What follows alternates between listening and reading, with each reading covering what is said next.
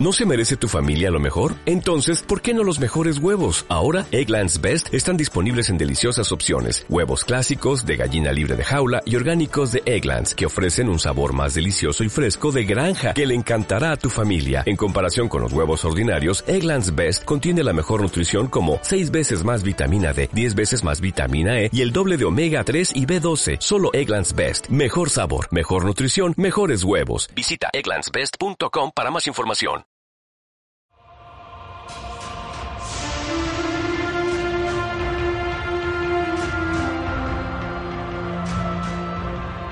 Siglo XXI. Un mundo lleno de hipsters, gafapastas, culturetas, gente que todo lo sabe. Necesitamos una defensa, un rayo de esperanza, una luz al final del túnel. Necesitamos a los Reyes Catódicos. Mon Suárez, Juanjo Hipólito y Adolfo Saro.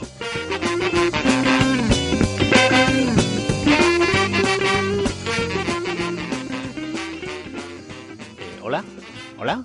Me ha, me ha parecido oír una voz muy familiar. Eh, tío, a mí también. Por un momento he creído que el mismísimo Dios se dirigía hacia mí.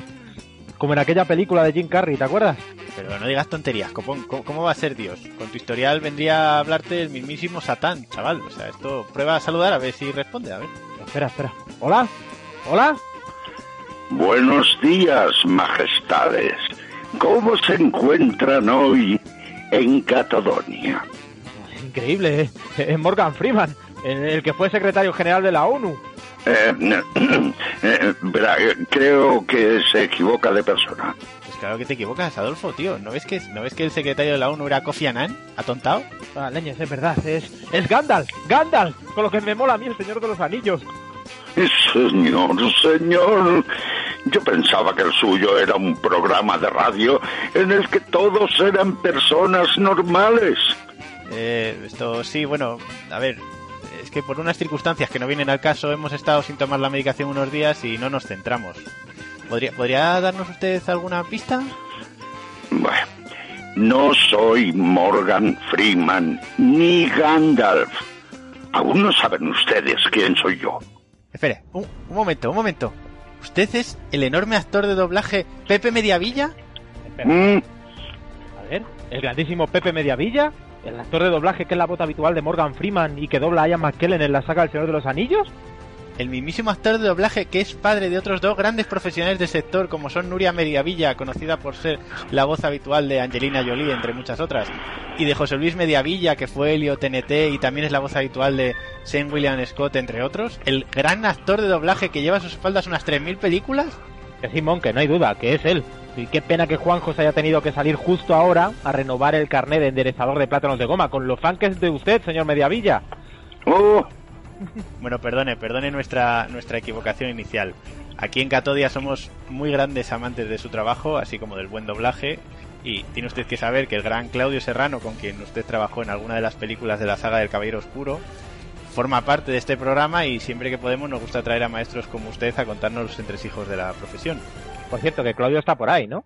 Yo estoy solo oyendo a Pepe, que siempre es un gusto. Ah, Yo aquí ya me he puesto de rodillas y digo, que hable, que hable y ya está.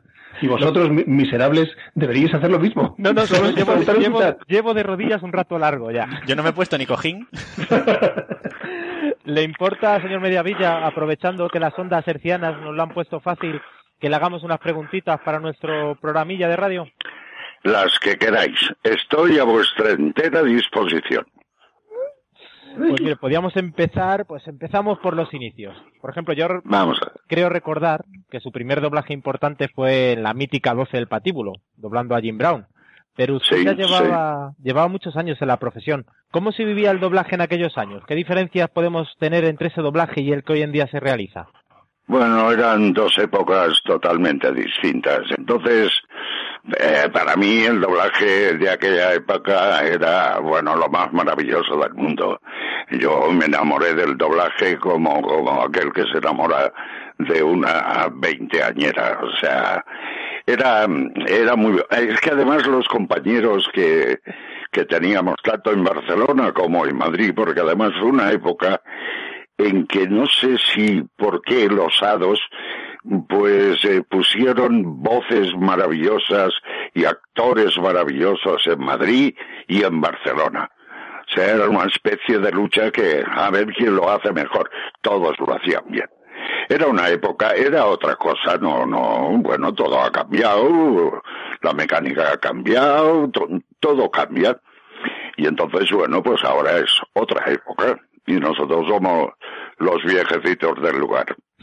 Bueno, al menos yo, Claudio no, evidentemente. Bueno, yo ya Claudio es un niño. no te creas, ¿eh? yo ya empiezo a notarme un poquito, ah. eh, con, el, con el devenir de los, de los últimos acontecimientos, un poquito mm, ya resabiado, digamos. sí, pues imagínate yo, hijo. No, lo tuyo ya es de premio Nobel. Claudio, ¿tú, ¿tú, tuviste ocasión de, de trabajar con Pepe en tus primeros tiempos en el doblaje? Sí, en alguna peli que vino él a hacer a, pues a Morgan Freeman, además. Eh. Recuerdo una de, de Keanu Reeves. Eh, sí, sí. Morgan Freeman. Keanu Reeves, sí. ¿Cómo se llamaba? Eh, no me acuerdo. Ya no me acuerdo. Sí, que hacías, hacías unas carreras tú en el hielo de narices y vamos, era, era una película. Sí, fue la primera vez que yo fui a Madrid a doblar una película y tuve la gran suerte de doblarla contigo. Sí, es verdad. Fue en los extintos ya estudios Sincronía, que, ahora mismo, Pepe, no sé si lo sabes, es un edificio ocupado. Es un centro ocupado. Ah, está bien. ¿Lo tienen los ocupas? Ah, pues muy bien, me parece bien. Hacen actividades culturales, conciertos y todo, está todo ya... Ah. bueno, tiene dan utilidad, por lo menos. Pero creo, que os, creo que referís a la película Reacción en Cadena. Esa. exacto, Reacción en Cadena. ¿Y de, qué, año es esa película? Pues esto debe ser del... 96. Sí. Sí, sí, porque a mí ya me había dado el infarto, sí, sí, sí, sí, el 96. Y Claudio, tú, con, que eras un actor de doblaje joven por aquel entonces, aunque ya llevabas muchos años en el oficio, ¿cómo fue que te dijeran, pues tienes que trabajar con, con un enorme del sector como es Pepe Mediavilla? ¿Cómo, ¿qué, sentiste? Yo encantado porque además en aquellos tiempos que todavía doblábamos juntos, recuerdo esa película de estar hablando con Félix Acaso, con Claudio Rodríguez, y llega Pepe y ya era como, bueno, yo ya aquí no salgo de la sala, vamos, ni de coña. Tenían, yo, es, todo lo contrario que ahora, ahora hay, tienen, a cualquier chico, persona nueva tiene un hueco y se pira enseguida. Antes tenías un hueco y te quedabas para oír, te quedabas para, para aprender de, de quien se podía aprender, claro. De los maestros. Yo, yo recuerdo en, en aquella película me quedé todas las convocatorias en sala porque quería aprender y estaba allí aprendiendo de maravilla. Y entonces, claro, les escuchaba, o sea, les escuchaba en directo por primera vez, y aquello para mí era, fue una sensación eh, extraordinaria, decir, estoy en Madrid y estoy hablando en Madrid. Joder, para mí era una, bueno, algo, algo fuera de lo normal. Yo siempre he doblado normalmente a papeles secundarios y aquello era un protagonista y además me habían llamado a Madrid, había oído, me habían tratado la mar de bien, pues me quedaba todos los días en sala hasta que terminé la película para escucharle. Es un recuerdo maravilloso el que tengo. Sí, es verdad, es verdad. Buena, buena época aquella, Pepe, buena época. Sí, sí, una época muy buena. Lo que decía antes, había tanta gente buena en Madrid y como en Barcelona, como en Barcelona, como en Madrid.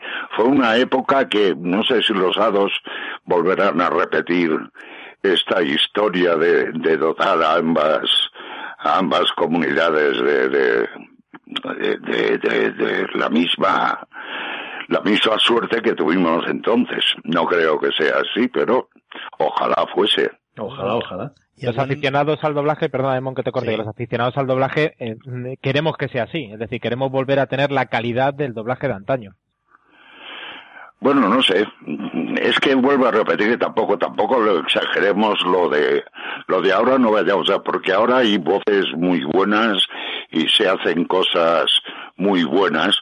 Lo que pasa es que la forma de hablar es diferente, ahora se habla más deprisa, entonces, bueno, era, hablábamos de otra manera, teníamos otros tonos, otra, bueno, era todo distinto, como la técnica además era diferente, pues bueno, todo era diferente, pues todo ha ido cambiando, según mi criterio ha ido cambiando, bueno, entre aparte de los actores, que claro, han ido cogiendo más experiencia cada uno de nosotros, tanto allí como aquí, eh, pero la técnica ha cambiado, todo ha cambiado, todo el mundo tiene prisa, todo se tiene que hacer para antes de ayer, y bueno, es diferente.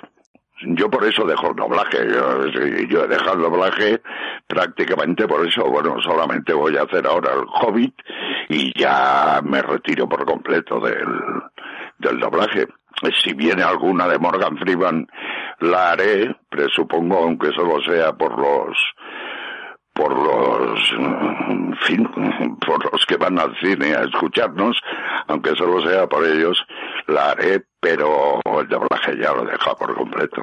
Pues y una de las causas es esa. Yo no, no sé hablar de prisa, o sea, mm, por los personajes que hacían en aquella época, pues bueno, se hablaba de otra forma, se matizaba mucho y, y bueno, estás acostumbrado a aquello y, y se te ha metido dentro y es muy difícil cambiarlo. y bueno, y que los y que los años no perdonan. No, pues... eso, no, eso no sigue pasando. Es que además la yo lo noto, yo que he vivido esa época también, Pepe, de, de otra, otra forma de declamar incluso y de interpretar. es verdad que el, cine ha cambiado como tal a, una velocidad. Antes las series eran pausadas, ahora de repente te encuentras haciendo una serie en la que uno se pisa al otro, pisa al otro, y en el off que se ve que está la boca sin moverse han metido otra frase. Es todo como los tiempos van más apretados, la dinámica es mucho más, más rápida, es todo muy, muy estresante quizá.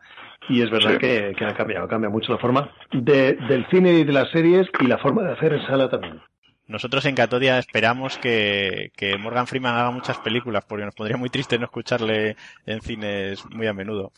Pues recordamos el documental de Voces en Imágenes, que es un documental sobre doblaje que es muy muy recomendable, en el que en el que usted, bueno, que además es una maravilla para todos los amantes del doblaje, porque es ponerle cara a todas las voces que, que, que nos que nos encandilan. Entonces, en, en este documental usted comentaba que le tenía un gran cariño a, a, ser el actor de doblaje que, que, ponía voz a Morgan Freeman. Y, cuando Claudio estuvo aquí, ya, y nos lo ha dicho alguna vez más, que, que doblar a grandes actores, como por ejemplo en su caso a Christian Bale, etcétera, que, que, es, que le resulta incluso más fácil. ¿Cuál, cuál es la razón por la que por la que le gusta tanto doblar a Morgan Freeman? Pues no sé, es que me he identificado mucho, claro, han sido muchas, son muchas películas, entre documentales y películas pasan de las 100. Y entonces eh, me identifiqué, desde un principio me identifiqué mucho con él. Yo recuerdo que a partir de Sin Perdón, me identifiqué mucho con el con el personaje y bueno tuve la suerte de, de que bueno, la voz de él, su forma de interpretar eran, pues, eh, era más fácil para mí que otras, otro tipo de películas. Y entonces yo le tengo como una especie de icono porque me ha enseñado mucho, me ha enseñado mucho el verle, el ver el ritmo que lleva, dónde pone la voz, cómo la pone. Claro, después de tantas películas llega un momento en que cuando veo la cara de Morgan Freeman me pongo a hablar como Morgan Freeman. o sea, es algo... De hecho, de hecho la, tez, la tez se te empieza a poner morena por momentos.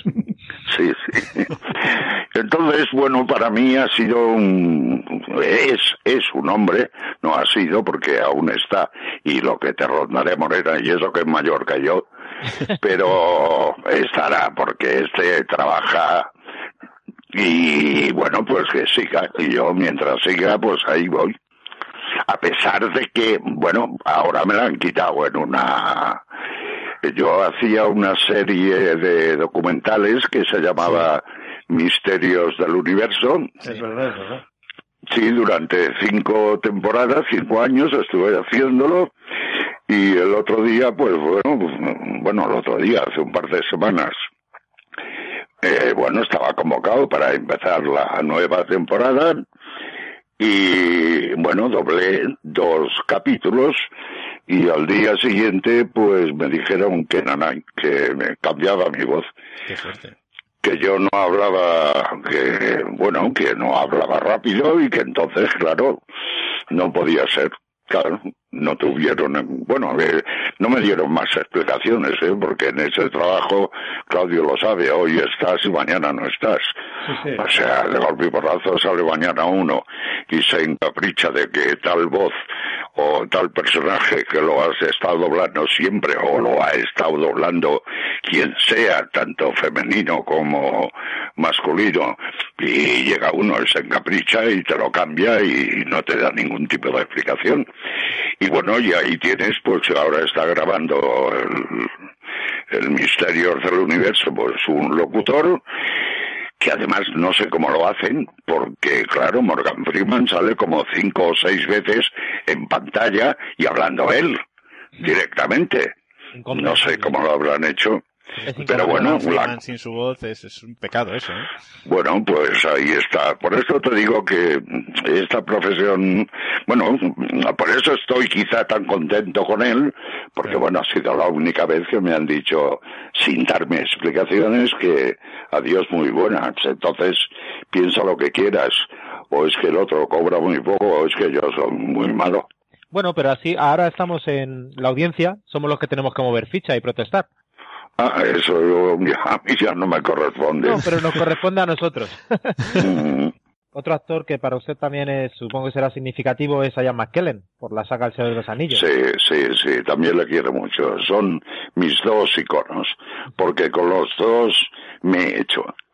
Y entonces, si algún poco de nombre tengo, eh, debo decir a fuer de ser sincero que es gracias a ellos dos. Yo he hecho como 2.700 películas y pico, me parece. Pero donde de verdad ha crecido mi, mi nombre ha sido con Morgan Freeman y con Ian McKellen. Entonces, a Ian McKellen yo le tengo también un cariño y además doblar Gandalf es una cosa increíble. La gente, la gente es que vamos en, eh, por internet cuando me envían mensajes y demás, lo de Gandalf también es, es un simil a, a Morgan Freeman. Aparte de que la serie o la saga eh, fue maravillosa, estuve muy bien dirigido por Miguel Ángel Jenner y, bueno, cuando lo hicimos, eh, la verdad es que pasamos primero tres años, luego hicimos un, un, un vacío de once hasta que vino el Hobbit, pero es que lo pasamos maravilloso porque aquello era tan bueno que todo el mundo, todos vinieron de Madrid, eh, de Madrid vinieron a Barcelona a doblar eh, personajes y, y, era como, como, como una reunión de hermanos. ¿Me entiendes? A pesar de que todo el mundo eh, doblaba en banda aparte, pero era aquello de que me encuentro en casa, y había pues gente de Madrid que conocías, otros no conocías, unos conocías más, otros menos, pero era como encontrarte, era, éramos tan felices todos que era como encontrarte en casa. Y ahí la gran suerte, de ahí la gran suerte de que, de que bueno, esa saga pues haya quedado tan bien y ahora esté todo el mundo esperando el final del Hobbit. Además que ese doblaje, yo creo que incluso a la gente que no es muy partidaria del doblaje, más de versión original, algo tiene ese doblaje que hace que incluso los detractores más acérrimos de la versión doblada se animen a ver esa película en versión original, en versión, en versión doblada. Pero yo te voy a decir una cosa, porque si tú observas el diálogo de la película, cómo hablan todos, hablan como hablábamos antiguamente. Sí. es como una obra de teatro, es como una obra de teatro Claro, claro. Y entonces resulta que todos los teis, vamos, los míos, a los otros a veces los veía y a veces no, pero yo, por ejemplo, mi papel lo hice todo de memoria. Y entonces, claro, volví a estar en aquella época. Entonces, el ritmo de Ian McKellen era el ritmo que tengo yo con Morgan Freeman y, con la época que, que se hacían aquellas grandes películas. O sea, ese para mí es uno de los secretos del éxito de esa saga que la gente aparte de lo buenas que eran, que la gente les recordaba algo de cómo mm, en otra época se hablaba de esa forma. Vamos, creo yo, ¿eh? No sé, a lo mejor es que estoy tan imbuido con el personaje que me, me voy por los cerros de Úbeda, pero... Le doy, le doy toda la razón, es totalmente cierto. El doblaje, el doblaje es mítico y sí que recuerda a los doblajes de antaño, a los que le comentaba yo antes, que, que son los doblajes que me gustaría seguir escuchando en los cines. Yo tengo la suerte de que, como tengo muchos, muchos CDs ahí, los escucho de vez en cuando. Bueno, de vez en cuando, más de vez en cuando. Porque hoy quiero escuchar a este, hoy quiero escuchar al otro, hoy que, y voy recordando, y fíjate, me pasa una cosa, y es que de prácticamente todos los que eh, fueron mis grandes maestros, tanto aquí como en Madrid, han desaparecido. Pues querrás creer, y lo digo, a lo mejor dirás, dice una paparruchada. Pues no, querrás creer que a mí me da la sensación de que no se han ido, que los tengo ahí cuando, cuando pongo las, las cintas, que entonces los recuerdo como si estuviese a su lado. Al aficionado también nos pasa lo mismo. Nos ponemos grandes pues voces que ya no están y, y, parece, parece que los tenemos al lado. Es totalmente. Sí, sí, sí. A mí es lo que me pasa. También comentamos, eh, hablando del doblaje, aparte de, ti, eh, tú eres, eh, tus hijos también son profesionales del doblaje. sí. A Nuria, a Nuria Mediavilla y a, y a José Luis Mediavilla. ¿Cómo, cómo se vive en una casa? Sí, dime, dime. Sí. Que cómo se, no, no, Nuria es una casa donde se trabaja con toda la voz, claro.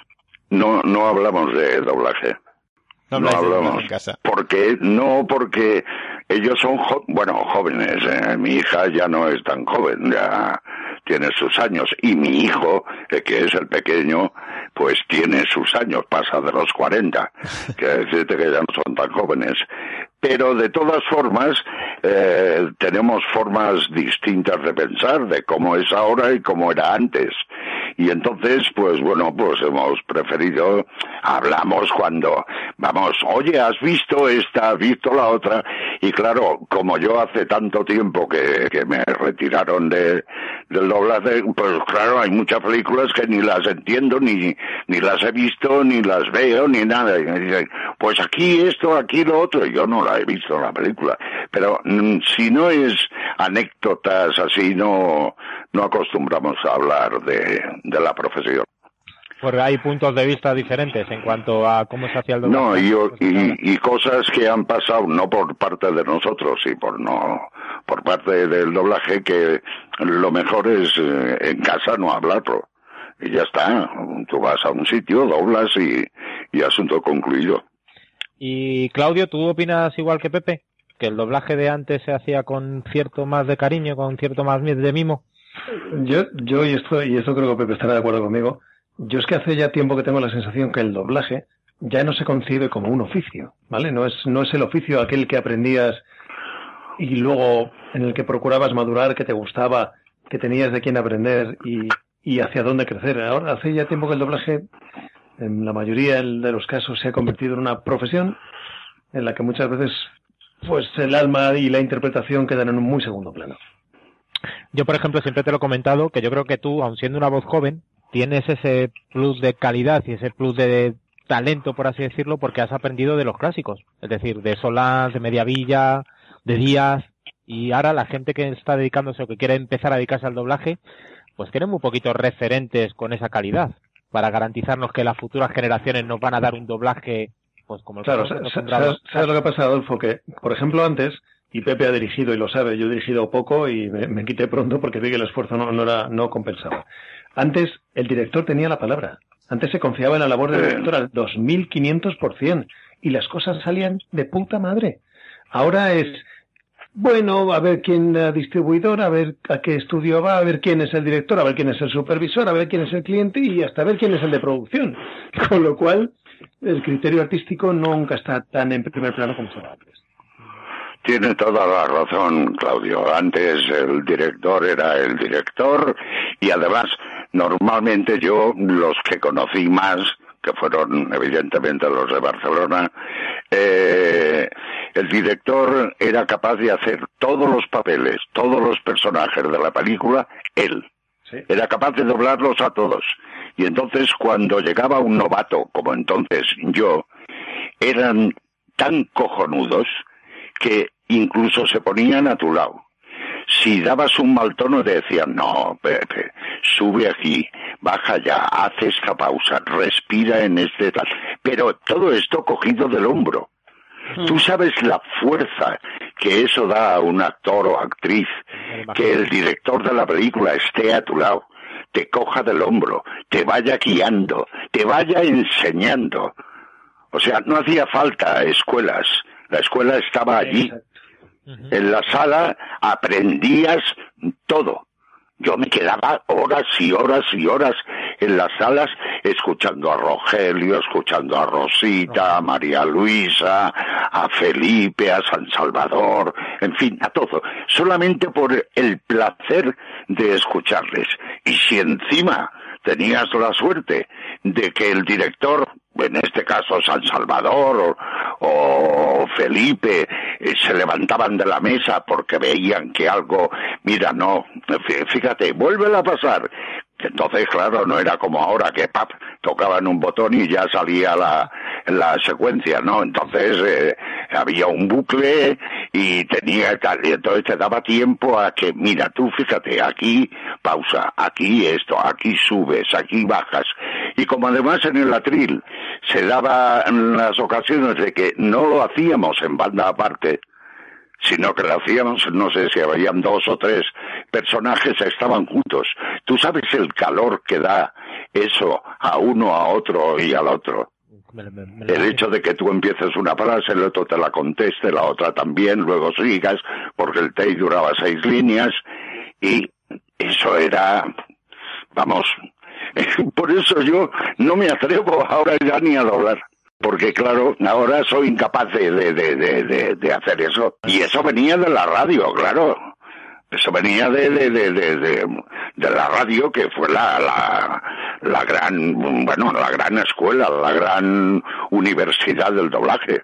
Sí, es que la sensación era que estabas haciendo teatro delante del micrófono. Era hacer una radionovela. Claro. Y eso llega al espectador, es lo que hablaba antes.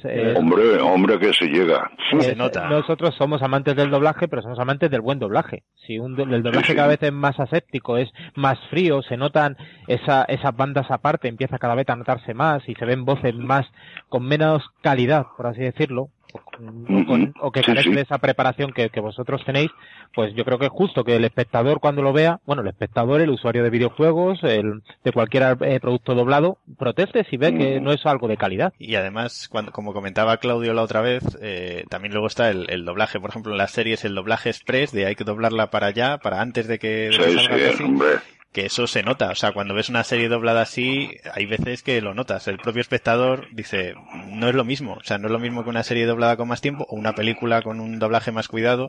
No, no es lo mismo. Es que es, es horrible. Además, no se ajustan las películas como se ajustaban entonces. Eh, ahora te sobra letra por todos los sitios.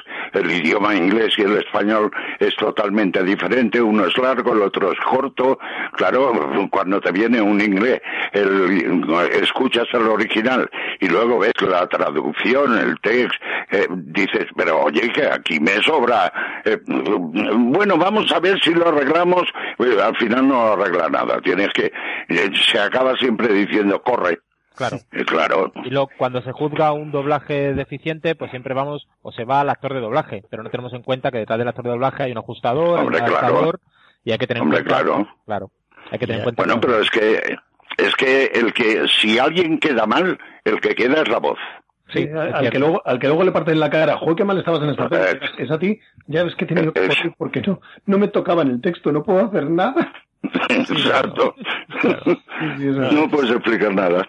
Es muy curioso, sobre todo en las malas traducciones que a veces ocurren, que siempre se le echa la culpa al actor de doblaje, que al final el actor de doblaje, a fin de cuentas, lo que hace es leer la traducción de otro, que es una cosa bastante curiosa. Y bueno, ya, ya hablando, ya hablando sobre, sobre este, ya que tenemos aquí a dos actores de doblaje de renombre, no podemos dejar de preguntaros sobre vuestra opinión sobre la, la polémica que está surgiendo últimamente, Claudia ya nos lo comentó hace tiempo, sobre la versión original y el doblaje, ¿no? O sea, que hay gente, detractores del doblaje, que han salido ahora muchos, que opinan que la versión original es, es mejor, eh, otros que opinan que el doblaje es mejor y la mayoría que luego es la, gente más, como por ejemplo nosotros, que opinamos que, que, yo creo que las dos cosas pueden convivir. O sea, que, que tanto hay gente que puede ver versión original porque tiene una maravillosa comprensión del inglés hablado y escrito y gente que no lo tiene tanto y que a lo mejor requiere el doblaje para poder disfrutar en realidad de una, de una película. ¿Qué opinas sobre, sobre esa polémica que existe ahora sobre eso? Mira, yo no estoy en contra de, la versión original, ni lo estaré nunca, porque, bueno, este, estamos en un país libre y, bueno, el que quiera ir a ver una versión original no encontrará una valla que se lo prohíba. Y al revés, lo mismo. Por tanto, eh, si te gusta la versión original, métete en esta sala y escúchala. Y si no te gusta, pues te vas a la otra doblada.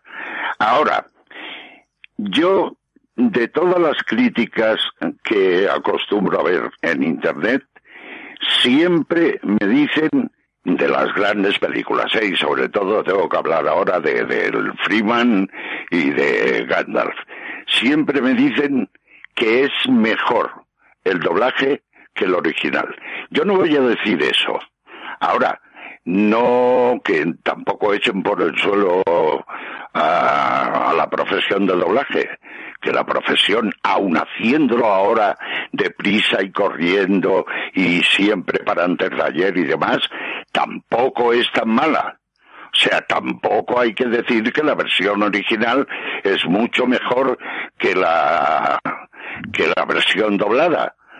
O sea, cada uno lo suyo. Ahora, el que, que le guste la versión original, oye, es muy libre pero no conozco a nadie que haya cambiado y haya dicho, no, mira, bueno, yo no lo conozco, deben haberlo, pero no, mira, yo, yo voy a ver la versión original porque, mm, bueno, aquello ves al actor, ves tal, y yo entonces me pregunto, pero ¿cómo coño se puede ver si tienes que mm, ver al actor?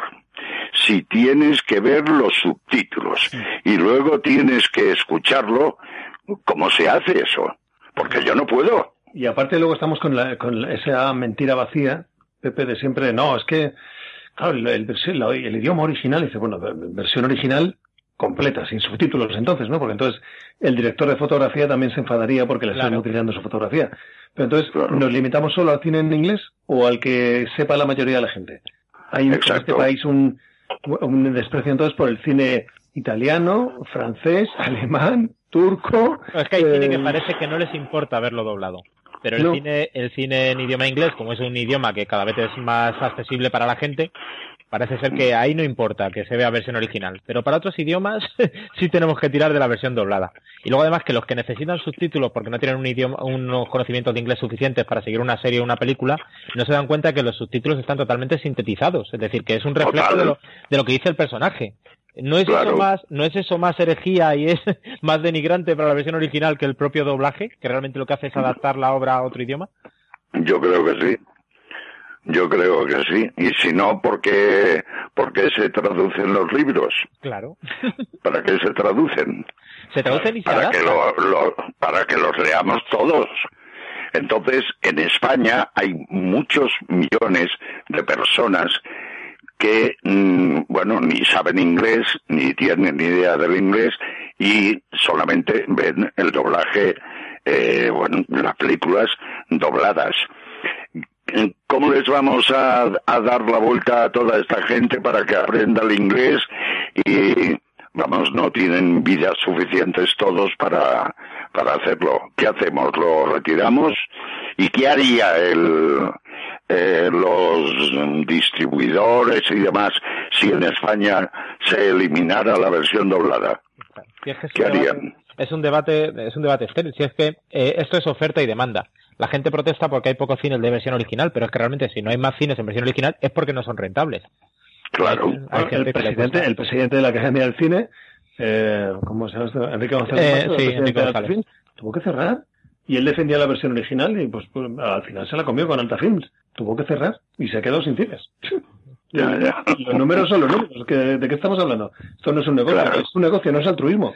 Claro. No, no, de tonterías. Yo entiendo que a la persona de provincias que quiera ver algo en versión original y que no lo tenga a mano en un cine para ver el último estreno en versión original, le puede afectar. Pero en grandes metrópolis, en Madrid o Barcelona, la gente que creo, la gente que quiere acceder a la versión original lo tiene muy fácil. Sí, sí. Pero cuántas sal- pero cuántas salas hay de versión original y cuántas salas hay de versión doblada. hay un número muy inferior de versión original porque Pues no Ah, por algo, se- por Claro, algo claro. será, ¿no? Digo yo. En Madrid, si no recuerdo mal, hay dos o tres salas donde se puede donde se puede ver versión original. El resto es todo cine doblado. Igual que aquí, ¿eh? No creo que llegue ni al 3% de las salas que existen en las que hay en versión original, porque no vende. Claro. Pues igual que aquí pasa pasa lo mismo. O sea, exactamente, si, si además lo que ha dicho Claudio, esto no es una cosa altruista, esto es un negocio, ¿eh? un negocio. Y hoy en día que vivimos en un mundo que nos permite acceder a la versión original de una película a través del DVD o el Blu-ray, acceder a la Ahí, original, ahí voy, ahí voy. Pedir, pedir la eliminación del dobl- la eliminación del doblaje no me parece no me parece justo para los que Claro. ver una película doblada. El que lo quiera, que coja el DVD y ponga versión inglesa, y ala, Y ya está. y tírala. Es así. Y listo. Vive O sea, no, no, no. Ah, es que es. Pero bueno, Pues- pues- España debe ser así. Sí, debe ser así. Hablando de algo que es bastante más agradable que este, que este debate, hay algo que me, que me ha gustado que ha hecho usted, Pepe, en estos últimos años, en, el último- en este último tiempo, que es abrir un canal de YouTube y colgar usted narraciones del Señor de los Anillos, de las canciones de Tolkien, de... Sí, ¿Cómo, sí. cómo, cómo surgió esta idea? Que le agradecemos todos Pues- del Señor de los Anillos. Esa idea fue, pues, cuando estaba yo en un momento malo, porque, bueno, está mal decirlo, pero me habían liquidado de, del doblaje, solamente me dejaban doblar a Morgan Freeman, y esto ha sido durante nueve años, y entonces, eh, pues bueno, yo lo pasé muy mal porque doblar una película al año no te da para comer. O sea, si la gente supiese lo que cobraban los actores de doblaje, se estarían a reír o a llorar, como yo a veces, yo me he hecho a llorar. Y entonces, pues un día, estando en casa y con el ordenador delante, pues eh, se me ocurrió, dije, ¿y, ¿y por qué no subo yo una poesía? Y me acordé de una poesía que fue la primera que yo aprendí, que me enseñó mi padre, que la recitaba todas las navidades. En aquella época, para las navidades, siempre el patriarca de la casa, pues se levantaba y recitaba una poesía. Siempre era la misma, porque no sabía otra. Pero yo de escucharla, de escucharla la aprendí. Y aquel día me dio por recitar la poesía. Ten- tengo un amigo que tiene un estudio y entonces me fui al estudio, recité la poesía y le dije, súbemela a YouTube. La subió, bueno, empezó a entrar gente y ahí empecé a animarme.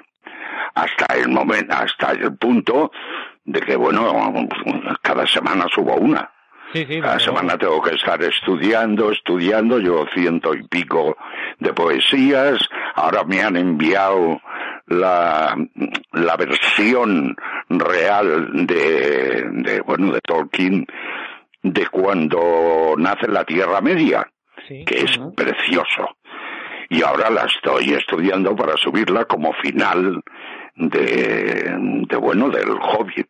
Y así empecé pues a coger clásicos, a estudiarlo, a subir y ante las críticas que tenía, las entradas, las frases que decían los, lo que yo llamo frikis, pero que para mí los frikis son amigos, porque es una gente súper educada y súper y súper atenta, eh, bueno, pues me empecé a animar y ahora ya es un, bueno, pues es una norma que yo cada viernes suba una poesía y entonces para mezclar una cosa con la otra, porque siempre hay eh, público que le gusta la poesía clásica y otros que yo lo entiendo que son amantes de Tolkien, pues dije, bueno, para no pelearnos, haremos una semana, subiremos una clásica y a la otra semana subiremos cosas de Tolkien.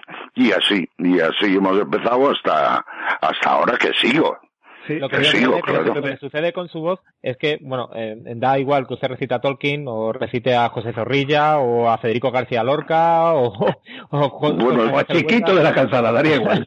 da igual, el canal es una gozada. Además es un éxito total porque cuenta casi con 2.000 suscriptores, que para un canal de YouTube, un canal de YouTube que aleja de lo que se hace normalmente en YouTube, es un verdadero éxito. Y a mí me, y a mí me encanta porque además me ha enseñado muchísimo, ¿eh? Me ha enseñado muchísimo. Claro, al leer tantas, pues bueno, vas aprendiendo, aprendiendo, vas aprendiendo, vas matizando de otra forma, comprendes más las poesías, procuras darle más tonos, todo eso, bueno, como a mí me soy un enamorado del doblaje, me da las, yo lo que hago cuando estudio una poesía, eh, me hago una especie de, de corto, en, en mi mente. O sea, lo que dice la poesía es como si lo pusiese yo en, en fotográfico. Y entonces, cuando la recito, estoy viendo aquello que, que yo he estudiado, que lo tengo en la cabeza como yo lo he estudiado y entonces, pues veo a aquel señor que anda o dice o le está diciendo amores a una chica o dando patadas a, otro y entonces lo estoy haciendo así. O sea, sigo doblando, pero yo solo delante de, de, un micrófono con unas imágenes que, que, que, me creo yo en el cerebro. es una cosa rara, pero bueno, es así, debo decirlo así.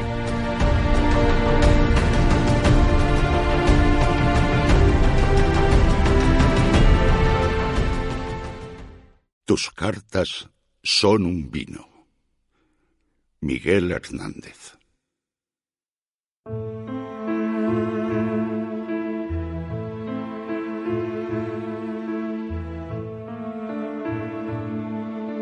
Tus cartas son un vino que me trastorna y son el único alimento para mi corazón. Desde que estoy ausente no sé si soñar igual que el mar tu cuerpo, amargo igual que el mar. Tus cartas apaciento metido en un rincón y por redil y hierba les doy mi corazón. Aunque bajo la tierra mi amante cuerpo esté, escríbeme, paloma, que yo te escribiré cuando me falte sangre con zumo de clavel y encima de mis huesos de amor, cuando papel.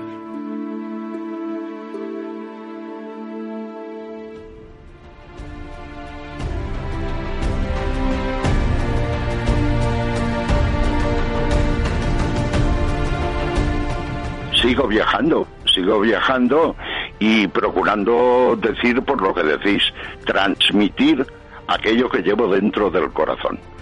Porque mm, hay una frase que, que, bueno, la sabemos todos, de bien nacidos es ser agradecido. Y entonces yo tengo mucho, muy, pero mucho agradecimiento hacia todas aquellas personas que conocí en Madrid y en Barcelona que me transmitieron todo lo que ellos sabían. Y entonces yo creo que tengo el deber, ahora que ya son 75 años, de transmitir eso a la gente joven.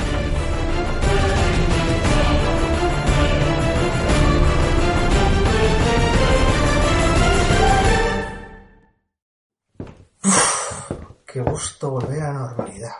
Después de tanta jungla, tanto canibalismo, tanta leche. Aquí en Cataluña es mejor está. Además, hoy tenemos de invitado a toda una leyenda del doblaje en España. Y qué, ganaza de empezar la entrevista que tengo. Vaya, el estudio de grabación real está cerrado. A ver si es que ya han empezado, a ver. Hola, Perdón por llegar tarde. ¿se puede- ¡No puedes pasar! Verás que... No, yo os explico. Es que soy uno de los reyes... ¡No puedes pasar! Bueno, na- que no, eh, que... Que si es que no, es que no, eh, que yo... Si yo pues donde no me quiero... ¡Regresa a la sombra! Pero, pero que me voy porque quiero, eh, que... Que... Joder, qué carajo, macho. Anteriormente, en Rudolf y Thomas, Ya estamos, ya le perico al tono, eh, pasmao, que ya te dije en el anterior programa, que nada hacer resúmenes a los escuchantes. Joder, es que me cansa, me cansa. Que se descargue la peñasca, los capítulos anteriores en el iVoox o en el Atune, o en el Atunes, ese, o- Bueno, que lo escuchen en el YouTube. ¿Queda claro, no? Pues eso, venga, tira. bueno, pe- pe- perdone usted, señor, señor Drojas. Venga, Pafiro, tira, anda, anda, tira con la musiquita que empieza la aventura ya. Dale, calla esto.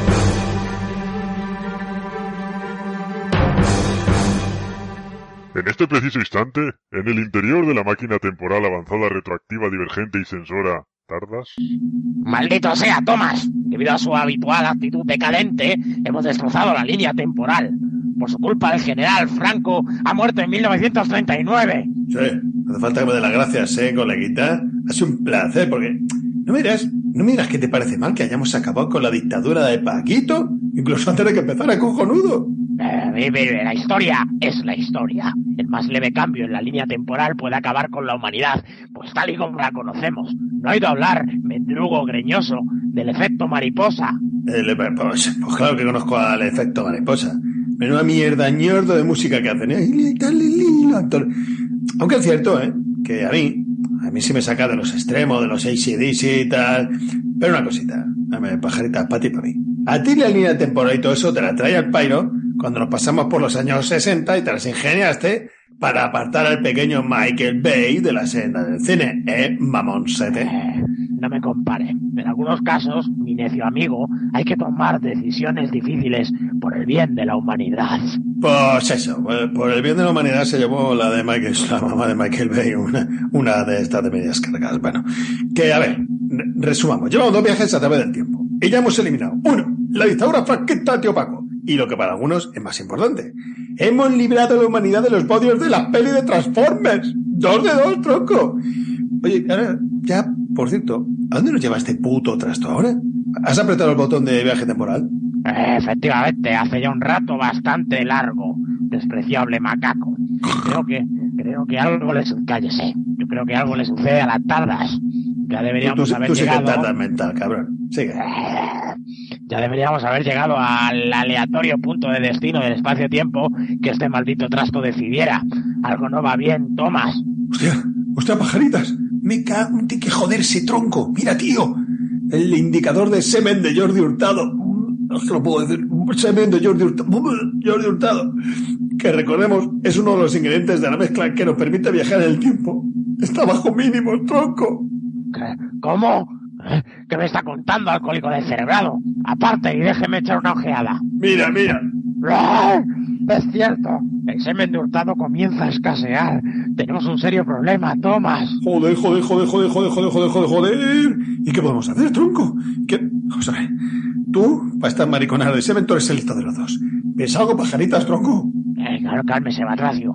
La tarda se está parando. Eso indica que estamos llegando a algún punto del espacio-tiempo. Pues tienes razón. Estamos en algún sitio. Pero a ver, oye, ¿qué pone, ¿qué pone en el indicador de fecha y lugar? Tú, capullo. Ahora déjame mirar. Increíble. Fíjese, lunes 8 de diciembre de 1980 en Manhattan, Nueva York. ¿Nueva York? ¡Alucinante, tronco! Siempre me he querido visitar la Gran Manzana. Pero, verás, es que yo, bueno, por por una, un malentendido, un problemilla, una cosilla, una tontería en el que me vi involucrado cuando volvía de un viaje a Colombia. ¿Eh? Yo, es que, sí, Colombia, que no, que me tienen vetado el acceso en los aeropuertos del mundo, pero, pero bueno, son historias, eh, son historias, para- son muchas historias muy largas de alguien que ha vivido mucha vida como yo. Eh, calle, cállese, politoxicómano delincuente. La situación es gravísima. No nos queda semen de Jordi Hurtado en el dispensador de flujo. Quizás estemos atrapados aquí, en 1980. Ve, a ver, a ver, torpedo, no me toques las pilanguis. Ya nos preocuparemos de eso luego, tío. Angustias, que eres una angustia. Pero ya que estamos aquí, salgamos de la nave, ¿no? Nueva York nos espera. I'm looking to party. I wanna be a part of it. ¿Te quiere New callar? York, New York. Dios santo, la gran manzana en los años 80. Qué grandes películas y momentos fílmicos me vienen a la mente. Días de radio de Woody Allen, Wall Street, historias de Nueva York. Cazafantasmas, tronco, solo en casa dos. La jungla de cristal, tío. Eh, espera, que esa última está ambientada en Los Ángeles, Thomas. No, da igual, tronco, salen en rascacielos como esto. Da, da igual, esto es todo cristal y que se lo pasa mal por puertas. Nueva York, Nueva York, Manhattan. Realmente no me parece un mal lugar para quedarnos atrapados, mi querido, a la par que despreciable en ocasiones, compañero. Tío, joder, qué gusto, tronco. Mí lo del viaje en tiempo me, me da un hambre. Es que me comía a, a un rinoceronte. Bueno, si es que ha dejado algo falete. ¿Crees que ese tío me dará un perrito caliente a cambio de los dos euros que llevo en el bolsillo, tronco? Intente usted convencer al vendedor de perritos de que guarde la moneda 22 años hasta que tenga algún valor. Ah, coño, no mala idea. Ah, suerte con eso, Thomas. Yo mientras me acercaré a ese kiosco de prensa a cotillear el New York Times y refrescar mis conocimientos, amplios conocimientos, sobre la sociedad neoyorquina de principios de los 80. Eh, hello, hello, man. Oye, mm, do you want to... Do you know what is the euros? Escucha, tronco. Eh, listen to me, piece of wood. Eh, what do you, do you need one hot dog? Eh, eh, Sí, a ver, eres- tú eres mexicano, cabrón, déjate de pollas. Oye, mira, toma esta moneda y dame un par de hot dogs. Ojemos, ojemos la prensa local. Suerte de mis vastos y amplísimos conocimientos del idioma de Shakespeare. Veamos. Los Mets continúan con su buena racha. Ronald Reagan lleva tan solo unos meses como presidente y por lo visto ya empieza a chochear. El Imperio contraataca es un éxito de taquilla, menudo bodrio. Eh, Un momento, un momento. Por fin un golpe de buena suerte. No todo está perdido. Tomás, Tomás, mire este titular. Un un momentito. ¿Qué? Joder, oye, a mí el, el tiparaco este de la foto me suena, ¿eh? Déjame ver que pone la noticia que... Eh, este con Can, Juan Canning, the, famous locutor Radio Spence Brody Harder Tadrum visit New York en local. De, ah, eh, no entiendo ni papa, tronco. Ya sabes que a mí, para mí, los norteamericanos tienen un, un inglés escrito que es muy cerrado, muy cerrado, muy, muy. Que no, ¿qué pone aquí? Es usted una meba ignorante. La noticia dice textualmente, el afamado locutor de radio español Jordi Hurtado visita Nueva York. Lo que yo decía, oye, ¿ves? Si, es que Y luego continúa. Para mí que el que escribe es de Nueva York, pero del sur. No le he pillado yo. Ay, no idea de inglés. La noticia dice, el conocido locutor catalán visita nuestra ciudad para realizar las pruebas como actor de doblaje para dar voz al célebre personaje Epi de Epi Blas en la versión española de Sesame Street. Mm, Ya, ¿y qué, y qué quieres? ¿Que pasemos a darle suerte, de desearle suerte, de un toque en la chepa y poner unas gafas nuevas o qué? Eh, Inepto, el destino nos presenta una oportunidad increíble para poder repostar la Tardas. ¿Qué es lo que nos falta en la Tardas? Exacto, semen de Jordi Hurtado. Así podríamos continuar con nuestra misión temporal. Tendremos nuevas oportunidades de alcanzar nuestro objetivo. Con un poco de suerte alcanzaríamos el año 1914 y al fin podremos evitar el asesinato de Pedante Cuarto. Chaval, one moment, one moment, chaval. ¿Me estás sugiriendo que vayamos a ver a Jordi Hurtado y le pidamos un botecito de su semen? Que se haga una manuela... Ya, te estás como una puta. Eh, Se trata de nuestra única vía de escape, toma. El periódico dice que se aloja en el bloque de apartamentos Dakota. Vayamos para allá. Espera, espera, espera, espera. ¿Edificio Dakota? Tronco, a mí eso me suena mogollón, tío. Eh, no perdamos más tiempo. ¡Taxi! ¡Taxi! Joder, qué pestazo aquí dentro, macho. Qué huele a choto, tío. ¡Qué asco! ¡Rápido! A Central Park West, con la calle 72. Siempre, siempre he querido decir eso. A mí me falta lo de... ¡Siga ese coche! ¡Siga! Pero no, esto no. Un momento. Espera. ¿Vamos a los edificios Dakota? ¿El 8 de diciembre de 1980? Tronco, yo tengo dos neuronas. Una la empleo para esto de follar y para las drogas. Y para la otra, me, a mí esto me es familiar. Aquí hay algo que me ronronea a mí en el tarro que, que, que me, me- no, no, no, no paro, no paro, no paro. Dos horas más tarde, sí, es que había atasco. Nueva York, ya se sabe. Perfecto, hemos llegado. Esa es la entrada a los apartamentos Dakota. Me infiltraré sigilosamente estudiando al conserje y burlando la seguridad del edificio.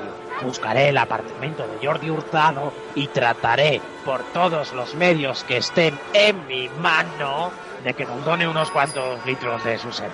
Si tan solo pudiéramos lograr una distracción que permitiera que nadie me prestara atención al intentar acceder al interior del bloque. Oye, troco, troco, troco. ¿Y ese pequeño revuelo de gente que hay en la puerta? ¿Qué, ha pasado? ¿Qué ha pasado? ¿Qué va? ¿Qué, qué hay ahí? No me distraiga más fuerza, estoy pensando. Ahí va. Por las melenas de fortuna de mi madre. Fíjate quién sale de esa limusina. Rápido, tío. Rápido, dime qué hora es. Dime, dime qué hora es, pajarita.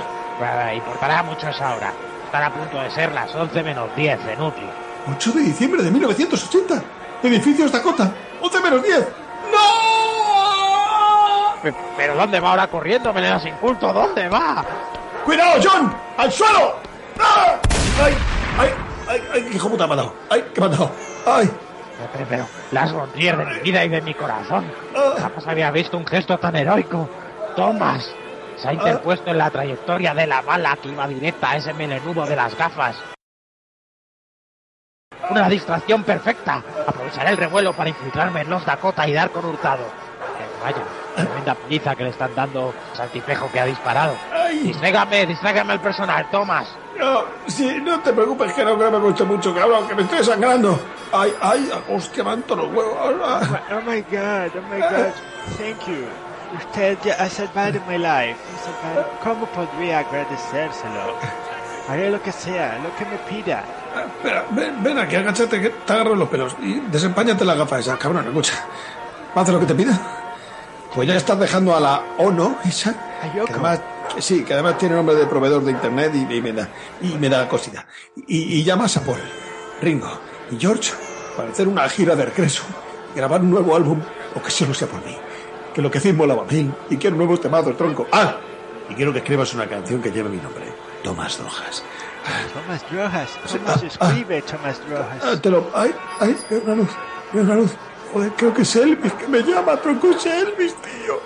Lo, lo que usted quiera, my friend, le juro, Mr. Rojas, que los Beatles volverán. Aguante, aguante. Ya llega de ambulance.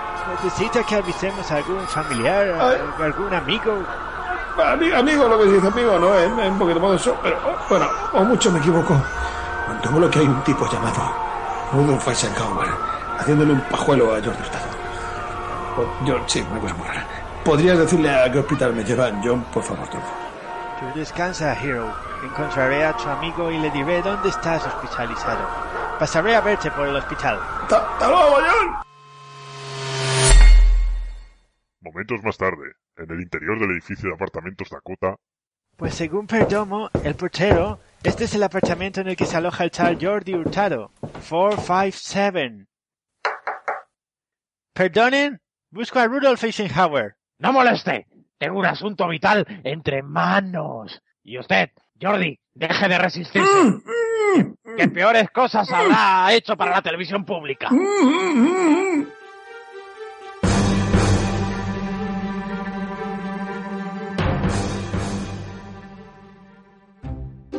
Pues una semana más, estamos con nuestro... Piticlin, piticlin. Esa absurda sección donde os comentamos las chorraditas que nos comentáis en las redes sociales. Vamos, lo mismo que habéis podido leer en nuestros Twitter y Facebook, pero narrado y comentado en nuestro... Piticlin, piticlin. Por nuestras simosas y sexys voces.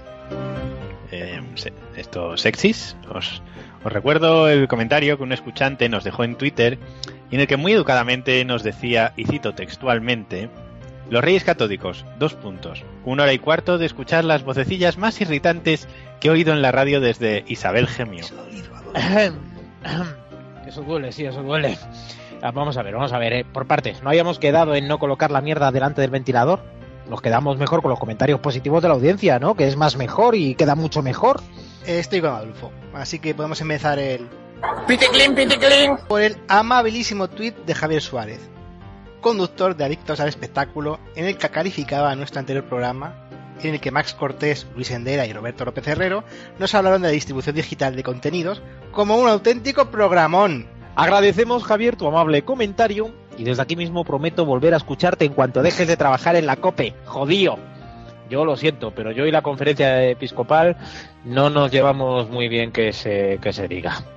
¿Lo dices por, por el exorcismo ese que te practicaron a medias? ¿Lo dices por eso? Eh, bueno, mm, no exactamente, pero es que las cosas se hacen bien o no se hacen. Dejad de mirarme pareja de gafapastas vírgenes por los testículos peludos de Belcebú. Pues mi buena pasta me cobraron, ¿sabes? Para dejarme así. Esto, esto, bueno, em, sí, eh, sí, quita para allá, quita para allá que... Juanjo, acércame el crucifijo ese, por favor, ese de, ese el grandote, el de tres metros. Toma, Mon, te paso el de plomo que pesa más por si tienes que arrearle. Toma. Ay, lagarto, lagarto. Ay, qué sensible soy.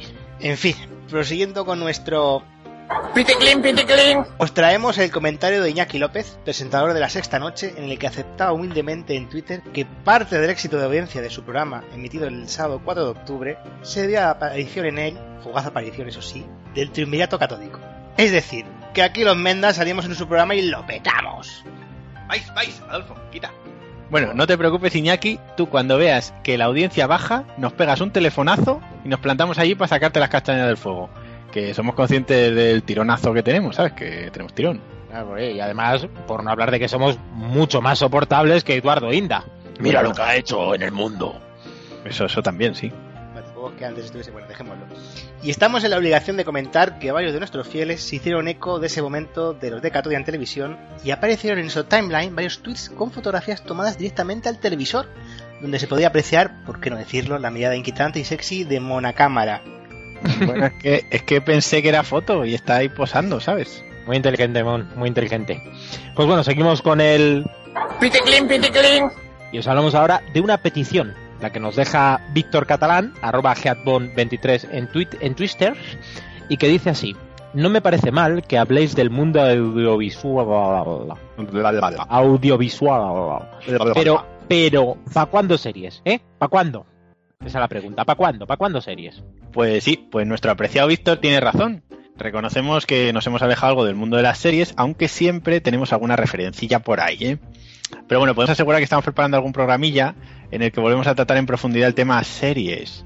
Eh, lo que pasa es que nos hemos abierto un poco más y no queremos ser tan solo un podcast de series. Algunos han abierto más que otros, ¿eh? Sí, algunos han abierto un poco más, sí. Sino tratar diferentes temas y contar con diversos invitados. Claro, Víctor. Tú ten en cuenta que podcasts que hablan de series y analizan series hay mil y uno. Pero un programa en el que puedas escuchar a estos tres locos que te hablan a través de la magia del internet, ¿eh? solo hay uno, el nuestro. Pero esperamos que te guste el nuevo rumbo que estamos tomando. Aquí se te quiere, Víctor, aquí se te quiere. Y si dejas de escucharnos, recibirás la visita en tu casa de los hombres de negro, catodianos. O la de los sicarios del este, no de Catodia, que nos den mejor tarifa. Ahí, a la pela. Otro mensajito que nos llega vía Twister y que estamos muy muy orgullosos de dar a conocer en nuestro... Piticlin, piticlin. Es el de Enar Álvarez, arroba Enar con H en Twitter, gran ex presentadora del programa de TVE Días de Cine, queremos que vuelva ya. ¡Cómo molaba, cómo molaba! Todos a pensar fuerte, que vuelva, que vuelva, que vuelva. Y que nos comentó, para nuestra alegría, que le había gustado mucho el programa y que para nada parecía un programa amateur. Hombre, Juanaco, es que aquí todos somos profesionales, no como el iluminado o iluminada que decidió sustituir a Enar en días de cine. Ahí, ahí, haciendo amigos, ¿eh, Adolf? Haciendo amigos. Bueno, se nos acaba el tiempo en nuestro... Piticlin, piticlin. Y es una pena porque cada vez tenemos más y más comentarios. Estamos súper contentos con la acogida que están teniendo nuestros últimos programas. Y tan solo podemos agradeceros vuestro tiempo, vuestra fidelidad y vuestros amables comentarios. ¡Gracias, majetes! Gracias, majetes. Y recordad que podéis seguir mandando vuestras preguntas para el consultorio de Yoda A nuestro Twitter A nuestro Facebook o a nuestro correo. o al teletexto.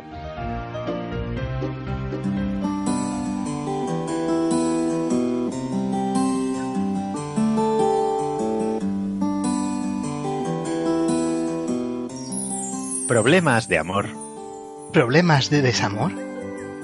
¿Algún tipo de indefinición sexual? ¿Tu matrimonio pasa una mala racha? Él te puede ayudar. Él tiene la respuesta. Pregúntale, no tengas miedo. Participa en nuestro Consultorio de ¡Lo mola todo! Buenas, maestro. ¿Preparado para atender a las dudas de nuestra audiencia? Seguir con mi carajillo preferiría, pero contrato me obliga. Aborto de Java. Es usted tan simpático como bien agraciado, maestro. No perdamos tiempo y vamos con nuestro primer amigo. Efectivamente, Juanjo, se llama Anselmo Graco, tiene 23 años, es natural de Badalona, vive en el barrio de La Pau y escribe como arroba agraco en Twitter. Anselmo nos pide permanecer en el más estricto anonimato, por lo que nos referiremos a él como, pues, Angustiado 23, por ejemplo. Angustiado 23 nos comenta, Estimado maestro Yoda, estoy profundamente enamorado de mi mejor amiga. La conozco desde hace 10 años y me encantaría que fuera mi pareja, pero no sé cómo decírselo. Ella ha tenido bastantes desengaños amorosos y siempre ha tenido en mí un hombre donde llorar. Y pese a que le he dado señales de mi interés amoroso, me ve más como un hermano que como una posible pareja. Dígame, maestro Yoda, ¿cómo puedo hacer para que piense en mí como algo muy diferente a un amigo? Como su hombre. Tu situación clara es, angustiado joven. Paga Fanta de nivel 100 eres. En la zona de amistad entraste y ya salir jamás podrás. Si ambos fuerais las dos últimas personas del mundo, para nada más que contarte sus problemas amorosos imaginarios, ella te querría. Mi consejo es que pastos más verdes busques y mandes a paseo a la plasta de tu amiga. Si quitarte la espina de practicar coito con ella tienes, mejor busca en las páginas de contactos a alguna profesional del apareamiento que aire se le dé. Alto, alto, alto, alto, alto, alto, alto, alto, alto. Maestro Yoda, ¿no puede usted aconsejar a nuestra audiencia que recurra a, a la precipitación? A las putas. Eso. Con esa cara extrañarme que para yacer con hembras pagar no necesites. En Catodia estamos en contra de la explotación de las mujeres. Con granada de antimateria a vosotros yo sí que os explotaba. Siguiente pregunta. Eh, bueno, eh, Adela, de Gran Canaria, nos pregunta. Querido Yoda, hace poco finalicé una relación de muchos años y lo he pasado muy muy mal. Cada canción, cada momento cotidiano me recuerda a él. Dígame, maestro Yoda, ¿qué puedo hacer para olvidarle y seguir adelante? Fácil solución tener tu problema, desgraciada amiga. Escoger la pared que prefieras del dormitorio donde consumabais vuestra pasión. Quemar sándalo tú debes y vestir de blanco. Pintar también de blanco la pared escogida. Ponerte debes frente a ella con los brazos en cruz y golpearte la cabeza con gran fuerza hasta que perdas la memoria o derribar tabique. Lo que antes ocurra. Noto cierto sarcasmo en su respuesta. Beber hasta la cirrosis es la alternativa. Pero no os gustaría la respuesta, panda de mojigatos hiperespaciales. Bueno, vamos con el último oyente que ya se nota usted impaciente por acabar, maestro. Nos acaba de llegar por correo y lo firma un tal señor Miyagi, del hogar del sensei jubilado. Dice así. Tú pagar cuota de campeonato de Mu moco orejudo. Deberme 36 euros de cuota. Tú pagar o yo dar cela pulicela en tu vergoso culo. Por ahí yo no pasar. De mi vida privada no hablar yo. Aprendices de Jorge Javier. A zurrir mierdas con un látigo con mino. Pues nada, otra semana más que el macaco verde este nos cuelga. Como, como se la gastan los sensei, ¿no? Oye, ¿y el Miyagi este cuánto cobrará por, por hacerlo? Eh? Pues una puñetera mierda, porque si participó en Karate Kid 4... También es cierto.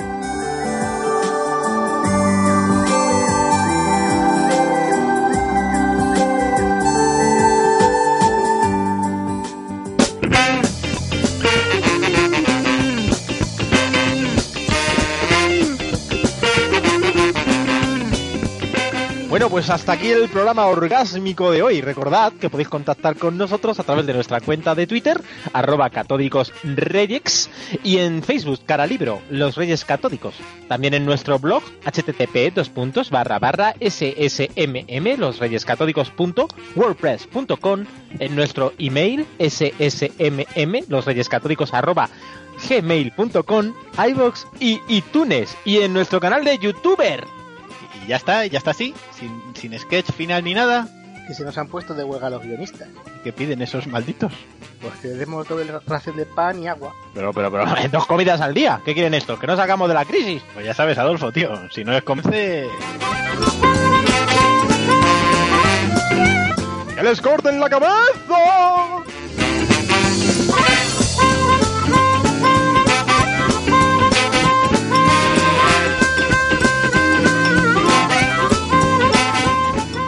Que yo no quiero ser tu amante, que ya no puedo serlo más, va que ya no puedo Falsa. serlo amante.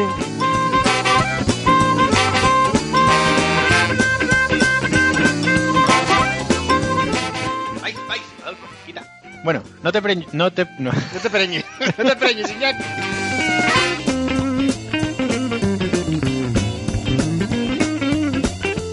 Eh, lo que pasa es que nos hemos abierto un poco más y no queremos ser tan solo un podcast de series. Algunos han abierto sino- más que otros, ¿eh? Sí, algunos han abierto un poco más, sí. Eh, eh, si no...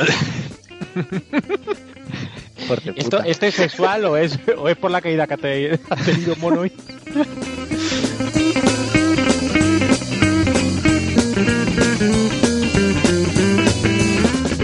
¿Está grabando, Juanjo? Hasta aquí el programa de Adolfo, bueno, aquí en la despedida. Bueno, Ya lo acabo de ver ahora. eh, bueno, pues el- que, me da- que me hagáis, cabrones. Muy bien. eso? No me acuerdo. Hasta aquí el programa de Adolfo. El show de Adolfo. Y Adolfo Chopin.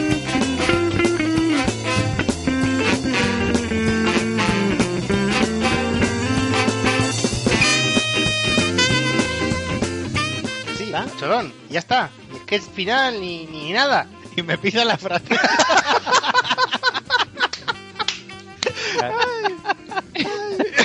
Joder, aquí- Mon, Mon. Vaya panda de, trapa- de trepas aquí.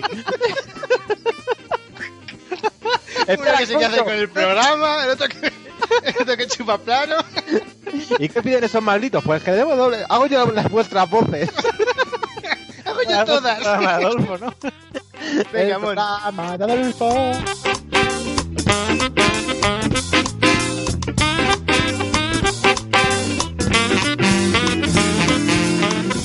Vale, empezamos Grabando. Por, el clip, ¿no? Por orden. Eh, Grabando. momento. ¿Dónde está el guion? Aquí. Aquí. Piticlin, Hay que ser muy cursi. Ah, espera, que voy a abrirlo para poder. Sí, sí, sí, hay que Vale. ser. Muy cursi, ¿no? Espera, pero si no, pero, pero que no, pero que por Pero orden. muy, de- muy cursi, ¿no? Yo tengo el piticlin primero, en el guion. Ese piticlin. Yo no tengo el piticlin primero. Pues yo tengo el guion después de. Justo después de. Del, del este. Yoda, muy bien. Después de la entrevista. Perfecto. Perfecto. Bien.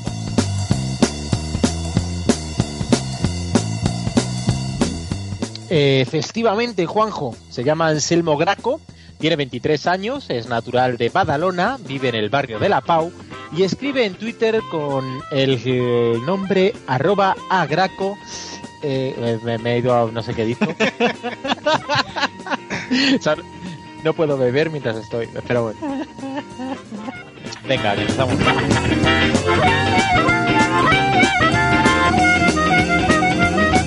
Dígame, maestro Yoda, ¿cómo puede hacer? Joder, Juanjo. Oye, en frases cortas. ¡A que jode!